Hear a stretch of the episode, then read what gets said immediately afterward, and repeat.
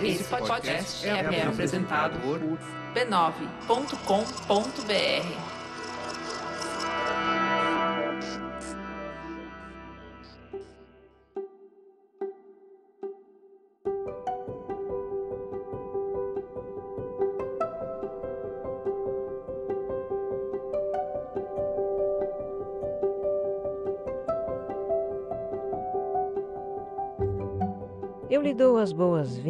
boas-vindas ao Autoconsciente.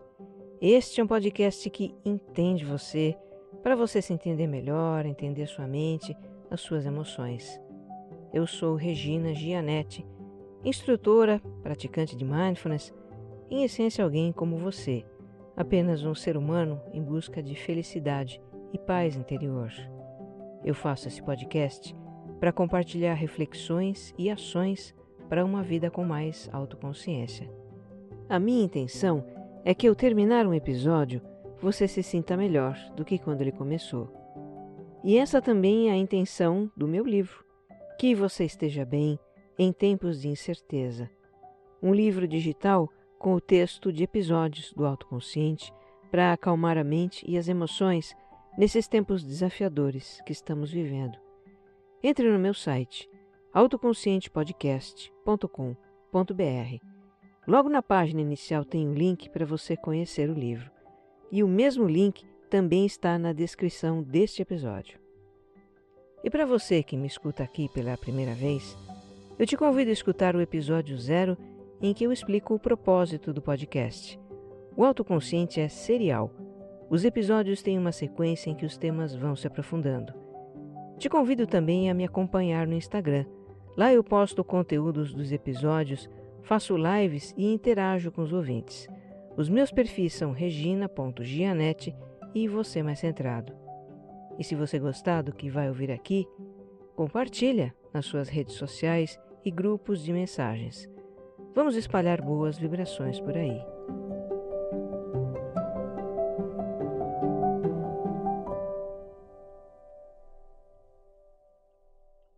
Episódio 71 Relacionamento Amoroso, Parte 1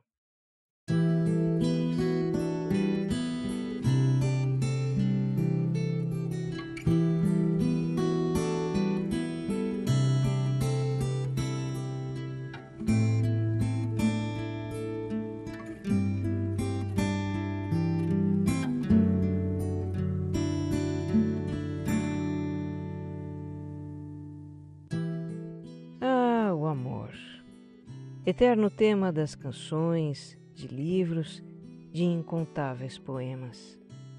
É o amor, que mexe com a nossa cabeça e nos deixa assim, que seja eterno quanto dure, fogo que arde sem se ver. Sim, o amor, êxtase e martírio. Nele é quem se joga e se rasgue, dele é quem fuja e se esconda. Pois é, o amor coisa de adulto ou afeto que remonta à nossa infância.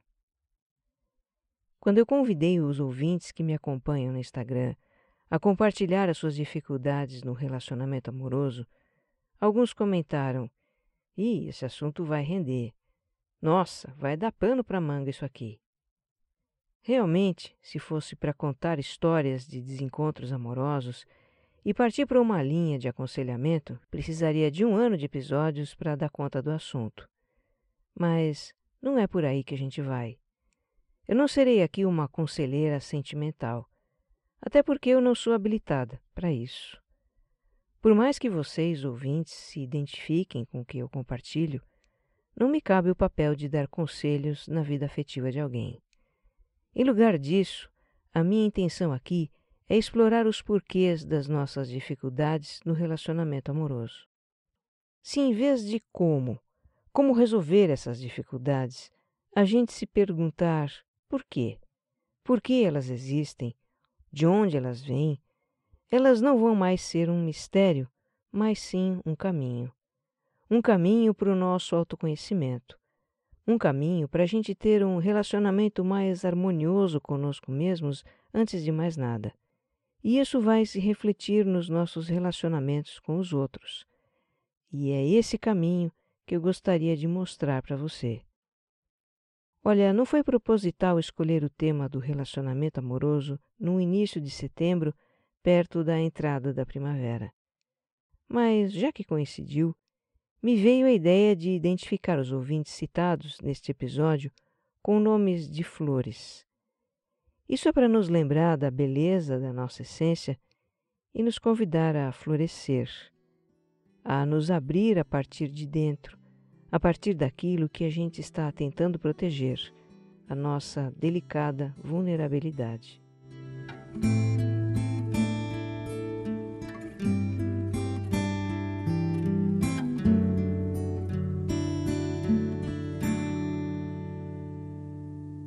Tem uma questão que eu acho importante abordar logo de início, que é a dificuldade de estabelecer um relacionamento amoroso oficial, digamos assim, um compromisso nos dias de hoje. Eu recebi alguns comentários sobre isso e, como exemplo, cito aqui o do girassol. Apesar de ser jovem, ter uns trinta e poucos anos, ele foi casado por quase uma década e agora está solteiro de novo, de volta ao mercado amoroso, como ele diz. Mas se sente um peixe fora d'água. Ele que busca alguém para se relacionar para valer, nota que as pessoas querem algo mais casual, nada que limite a liberdade delas. O seu último relacionamento não passou de um mês. O girassol conta. Fiz jantar à luz de velas, mandei flores, recitei poemas. Ela parecia estar muito envolvida nesses momentos, mas não fazia esforços para a gente se encontrar. Muitas vezes eu esperei e ela não veio, às vezes apenas para estar sozinha na casa dela. Me dispensou, disse que os sentimentos estavam desequilibrados e ela não se sentia bem por isso. Errei por querer namorá-la e levá-la a sério, ele diz. O girassol se sente como se estivesse vivendo na época errada, sem esperança de encontrar um amor para viver o resto da vida e não sabe como lidar com isso.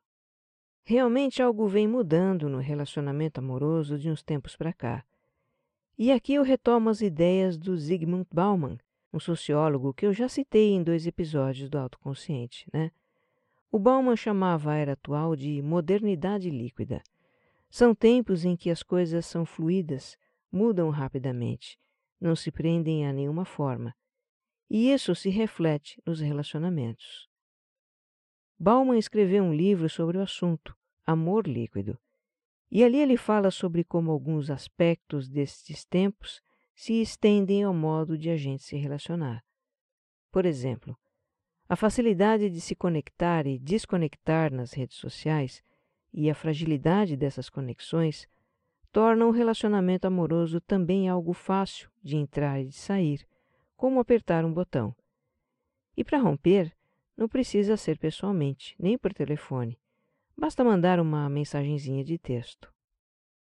Outro aspecto é o senso de liberdade, que é supervalorizado hoje e conflita com certos compromissos que um relacionamento duradouro exige. O Bauman diz que estar amorosamente ligado a alguém significa lidar com encargos, com tensões que nem todos se consideram aptos ou dispostos a suportar e podem escolher não suportar. Sem contar que estar ligado a alguém limita a liberdade de ter outras experiências românticas mais satisfatórias. Seria o famoso fenômeno FOMO, Fear of Missing Out, ou medo de estar perdendo alguma coisa melhor no amor. Tem ainda outras questões dos nossos tempos que se refletem nos relacionamentos, na visão do Bauman, mas, para não me alongar muito, vamos à conclusão que ele tirou. As pessoas querem desfrutar das doces delícias de uma relação e, ao mesmo tempo, evitar os seus momentos amargos. Para ficar com o doce e evitar o amargo, só mesmo mantendo uma certa distância de segurança, um envolvimento mais não muito, o que torna a relação mais superficial. Mas isso também não é tão ok quanto parece porque se ora abandonamos, ora nos vemos nós, abandonados aos nossos próprios sentimentos, facilmente descartáveis. O Bauman diz: No nosso mundo de furiosa individualização, os relacionamentos são bênçãos ambíguas. oscilam entre o sonho e o pesadelo, e não há como determinar quando um se transforma no outro. Então temos hoje pessoas experimentando essa ambiguidade. Temos pessoas que desejam uma vida dois, com tudo o que isso representa, e pessoas que não têm um relacionamento e nem estão em busca de um. Essa é a escolha da Azaleia. Sou genuinamente mais feliz sozinha do que já fui em qualquer relacionamento anterior. Já defini o que valorizo e o que é importante para mim. Entre um relacionamento que me afasta de tudo que acredito e ficar sozinha, eu prefiro ficar sozinha e talvez realmente fique. Pois é, na gama de possibilidades de relacionamento, o não relacionamento também é uma escolha. Vivenciar a experiência da solitude, que é estar só na companhia de si mesmo e estar bem na companhia de si mesmo. E isso pode até parecer extravagante, porque foge ao script de encontrar a cara metade, formar um casal, viver o chamado amor romântico que é inclusive um fator de aprovação social, não é? Ter um parceiro ou parceira. As pessoas perseguem a ideia de ser bem-sucedidas no amor, seja lá o que isso signifique. O ideal de relacionamento romântico é muito difundido na nossa cultura e nos influencia desde cedo. Desde as histórias infantis, que acabam em casamento e um felizes para sempre.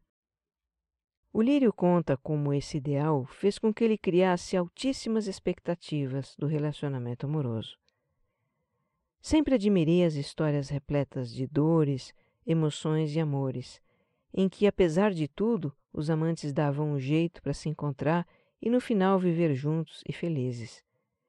Creio que fui condicionado por essas histórias e nunca aceitei nada menos do que isso. Na primeira decepção com o parceiro, por menor que fosse, eu já não queria mais porque aquilo não se encaixava nos moldes de como eu achava que deveria ser o relacionamento. O Lírio acabou tendo que rever os seus conceitos e ainda busca um grande amor, mas com um outro entendimento. Hoje percebo que não há amor sem decepção e nem vida sem frustração, ele diz.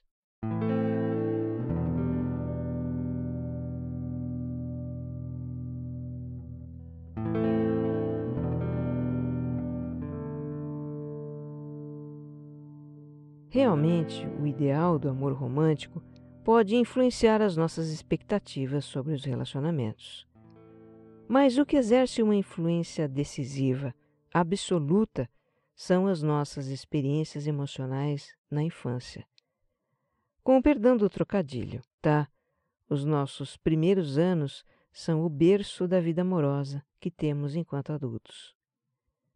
Uma psicanalista austríaca chamada Melanie Klein que viveu na mesma época de Freud, ela dedicou a sua vida a entender a psique da criança, e a teoria dela nos ajuda a compreender algumas coisas. Nós nascemos frágeis, vulneráveis, completamente dependentes de outras pessoas e incapazes de compreender a nossa situação. Segundo Klein, como recém-nascidos percebemos a nossa mãe não como uma pessoa, mas como um objeto, como um seio, quando esse objeto está presente, o seio que nos alimenta, temos com ele uma relação de prazer, de calma e aconchego. Mas esse objeto também fica ausente e nos sentimos famintos, desamparados, aterrorizados. Sentimos uma intensa ansiedade quando esse objeto se afasta. Essa situação de sofrimento aciona um mecanismo de defesa da nossa psique, que é a cisão. Então fazemos uma separação entre o seio bom, que está presente, que traz segurança e prazer, e o seio mau, que se afasta e gera sofrimento. O seio bom é adorado, acariciado, nos apegamos a ele. O seio mau é odiado porque nos faz sofrer, queremos machucá-lo, mordemos, batemos nele. Esses nossos comportamentos não são conscientes, é claro, são daquela instância primitiva da nossa psique que Freud chamou de id, e eu falei um pouco dela no episódio anterior. O id não é racional, é por impulso de sobrevivência. Bom, o nosso cérebro se desenvolve rapidamente nos primeiros meses de vida. A gente vai aos poucos entendendo que a nossa mãe não é um objeto, mas uma pessoa que tem suas próprias vontades. No final da primeira infância, cai a ficha de que a nossa mãe não é nem inteiramente boa, nem inteiramente má, mas uma mistura das duas coisas. E isso se aplica também a outras pessoas, o pai ou outro alguém que cuida de nós. Mas enquanto crianças pequenas, continuamos muito dependentes de amor, atenção e cuidado, e queremos tudo isso de forma exclusiva. Então começamos a adaptar os nossos comportamentos para obter esse amor, atenção e cuidado. Fazemos manhas, birras, gracejos, chororô, malcriação, damos chilique. Enfim, conforme a dinâmica de relacionamento que temos com os nossos pais e o modo como eles respondem aos nossos comportamentos, vamos consolidando os nossos modelos mental e comportamental nas relações afetivas. E para a gente começar a entender esses nossos modelos nas relações afetivas, podemos nos basear na teoria dos estilos de apego do psicanalista britânico Edward Bowlby. E essa teoria, que procura entender o comportamento afetivo das crianças, foi depois aplicada ao comportamento adulto nas relações amorosas, porque se percebeu que nós, enquanto adultos, reproduzimos na relação com parceiros comportamentos que tivemos com os nossos pais. Se para você soa estranho que o seu modo de se relacionar com os pais na infância tem a ver com o seu modo de se relacionar com homens ou mulheres hoje, considere que, nos dois casos, o que você sempre buscou foi amor. Alguns ouvintes que compartilharam suas histórias têm essa percepção. Geralmente, quem passou por terapia ou fez algum trabalho de autoconhecimento vê claramente essa conexão. A begônia, por exemplo. Acho que a dependência emocional, na maioria dos meus relacionamentos amorosos, tem a ver com a ausência do meu pai, que nunca morou comigo, ela diz. Depois de dois rompimentos por iniciativa dos namorados, em que a begônia sofreu muito, ela conta que hoje o medo do abandono está sendo uma grande barreira para ela se relacionar de novo.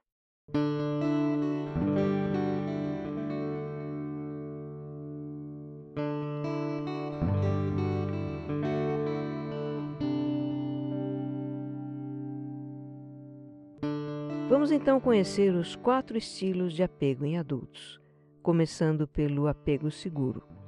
E como o nome sugere, a pessoa que desenvolveu um apego seguro estabelece uma relação de confiança e de intimidade emocional com o parceiro.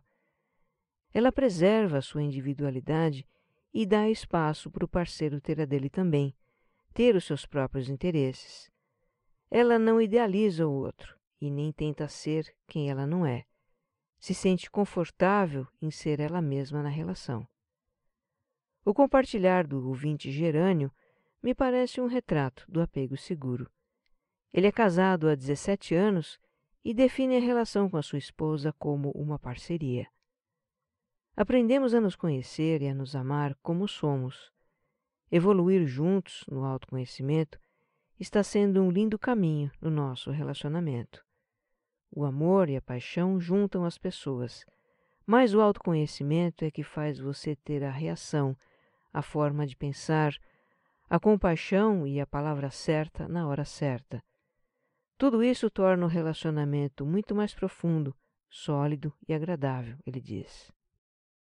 Ter um apego seguro não significa ser indiferente ao outro, mas sim não ter uma relação de dependência do outro. Se o relacionamento um dia acabar, essa pessoa vai sofrer também, claro, talvez fique desapontada, mas essa experiência não vai impedir que ela tenha uma nova relação de confiança com outro parceiro. Os outros três estilos de apego na teoria do Balbi são inseguros. Eles se desenvolvem na criança que não teve as suas necessidades e expectativas de amor e atenção preenchidas, ou porque os pais eram fisicamente ou emocionalmente ausentes, ou tinham bloqueios emocionais originados na própria infância ou eram problemáticos, enfim. Por motivos vários, a criança não se sente segura do amor dos pais e, ao se tornar adulta, transfere essa insegurança para o relacionamento amoroso. A gente começa pelo apego ansioso preocupado, que faz a pessoa ter uma forte necessidade de intimidade, uma avidez por se relacionar. Ela vai com toda a sede ao pote, e é muito comum que não se sinta correspondida à altura da intensidade dos seus sentimentos. Ela tem medo do abandono e não se sente segura da sua aceitação pelo parceiro. O compartilhar da tulipa ilustra essa situação. O que me aflige é pensar que eu amo mais, me entrego mais, me dedico mais do que o meu companheiro. Acredito que ele me ama, pois são dez anos juntos. No entanto, acho que eu sou mais intensa e me preocupo mais. A tulipa imagina como seria se o marido a trocasse por uma mulher mais bonita, mais nova, mais inteligente. Se preocupa com os contatos dele nas redes sociais. Faz dieta, academia e tratamentos estéticos mais para manter o marido atraído por ela do que para se sentir bem consigo mesma. O estilo ansioso preocupado se expressa ainda de outras maneiras. Uma delas é a pessoa buscar relacionamento com parceiros a quem ela possa proteger ou completar de alguma forma, como no caso da orquídea. Tenho medo do abandono e faço escolhas por pessoas carentes, necessitadas ou problemáticas, com o intuito íntimo de ser a salvadora da vida delas e assim fazê-las dependentes de mim emocionalmente ou financeiramente. Imagino erroneamente que assim não vão me abandonar. Mas a verdade é que depois que me sugam tudo e não tenho mais importância, ao invés de gratidão, recebo justamente o abandono, ela diz. É paradoxal essa situação, né? A orquídea procura alguém que se torne dependente dela para suprir a sua própria dependência emocional. Outro comportamento do apego ansioso preocupado é anular-se, deixar de exprimir suas opiniões e vontades, ceder ao que o parceiro quer, para não contrariá-lo e correr o risco de perdê-lo. É o que se passa com o Antúrio. Não consigo me posicionar em algumas questões e acabo baixando a cabeça, aceitando situações que depois ficam martelando na minha mente e tomam enormes dimensões. Eu sofro muito com isso.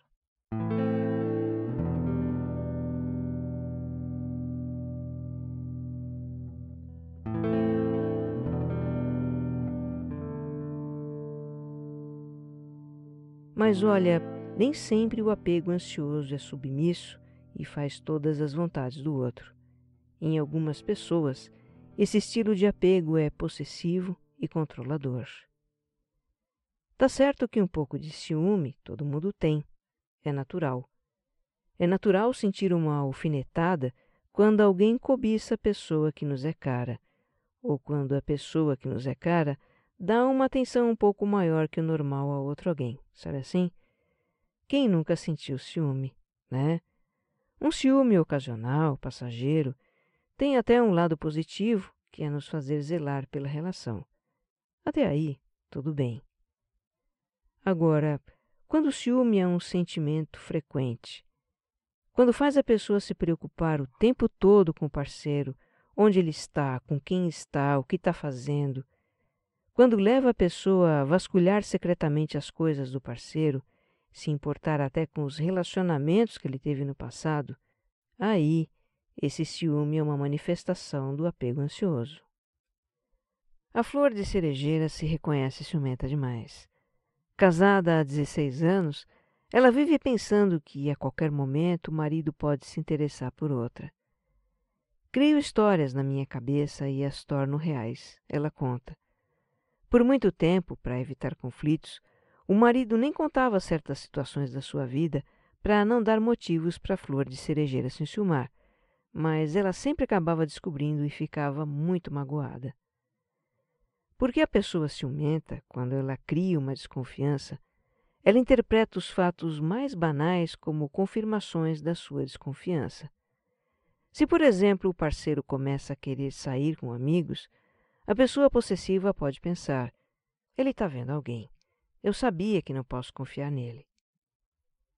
Já a Violeta se tornou ciumenta depois de ter sido traída em dois relacionamentos seguidos. Ela que se via como uma mulher segura e de elevada autoestima, passou a ser desconfiada e controladora. Ela entende que o relacionamento não deve ser uma prisão, mas apesar disso se vê querendo controlar o atual parceiro e pensando no que ele anda fazendo nas redes sociais, por exemplo. A Violeta se esforça para não demonstrar seus sentimentos de possessividade. Ela acha que isso seria muito tóxico para o relacionamento.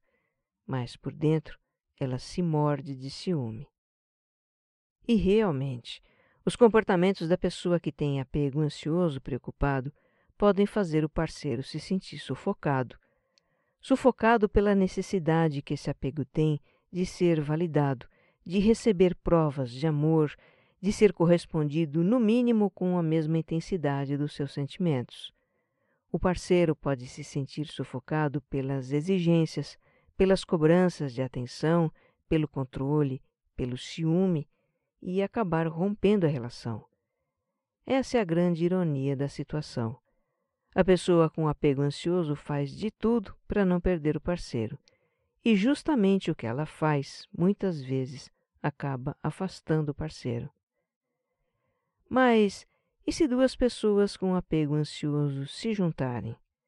Não seria bom para as duas, uma vivendo em função da outra, exclusivamente para outra?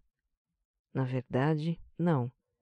Esses são os ingredientes do relacionamento de codependência, que também traz muito sofrimento.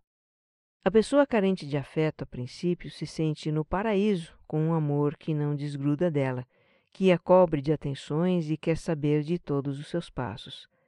Ela vê o ciúme da outra como uma prova de amor. Mas, de repente, a pessoa ciumenta começa a ficar mais exigente, mais controladora. Discussões acontecem. O sentimento de insegurança cresce dos dois lados. Mágoas se acumulam. Chega um momento em que o relacionamento não é mais baseado no desejo de afeto é no medo da perda. A flor de maio sempre atraía homens evasivos, que pareciam não estar nem aí para ela, e com quem ela revivia a dor do abandono pelo pai, até encontrar um homem que, enfim, parecia se importar com ela. Mas, infelizmente, esse relacionamento evoluiu para uma história de possessividade, ciúmes, abusos e brigas. Depois que terminamos, ela conta, Tive muito medo dele fazer algo comigo. Ficava me seguindo nas festas, fazia campana na porta da minha casa. Chegou a me trancar no banheiro com ele, mas eu não apanhei, graças ao bom universo. A Flor de Maio teve sorte. É muito comum os relacionamentos abusivos evoluírem para agressões físicas. Como pode um relacionamento que se acredita amoroso terminar em violência, não é? Mas isso acontece porque a pessoa que agride não amadureceu emocionalmente. Ela ainda tem o impulso de castigar o objeto de apego que lhe causa frustração. Emocionalmente, a pessoa está presa ao desejo de amor exclusivo da criança que um dia ela foi. Felizmente também a Flor de Maio teve forças para romper o relacionamento. Tantas pessoas não conseguem sair de uma relação abusiva mesmo sendo agredidas e humilhadas, porque acreditam que amam a outra pessoa e não vão suportar viver sozinhas. Mas o que elas sentem é apego, e apego não faz ninguém feliz, só faz sofrer. Atualmente, a Flor de Maio está só. Está se dando um tempo para aprender a se cuidar, se acalentar e se amar.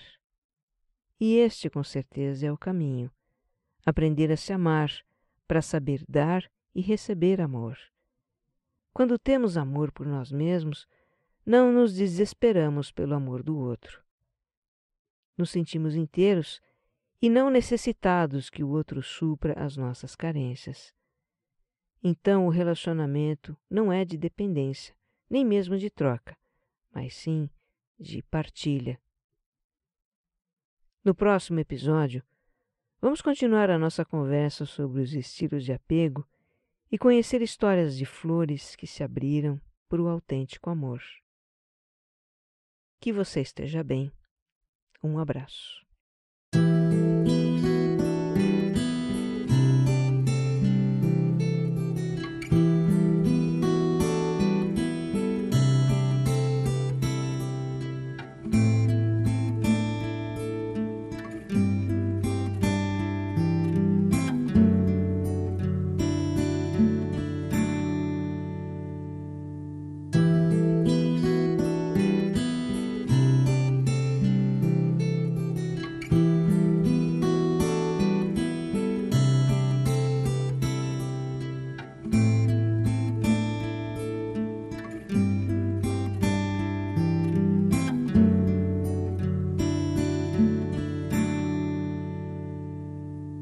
Autoconsciente é um podcast distribuído pela Rede B9. Roteiro e apresentação de Regina Gianetti. Edição de som e capas, Jéssica Correa.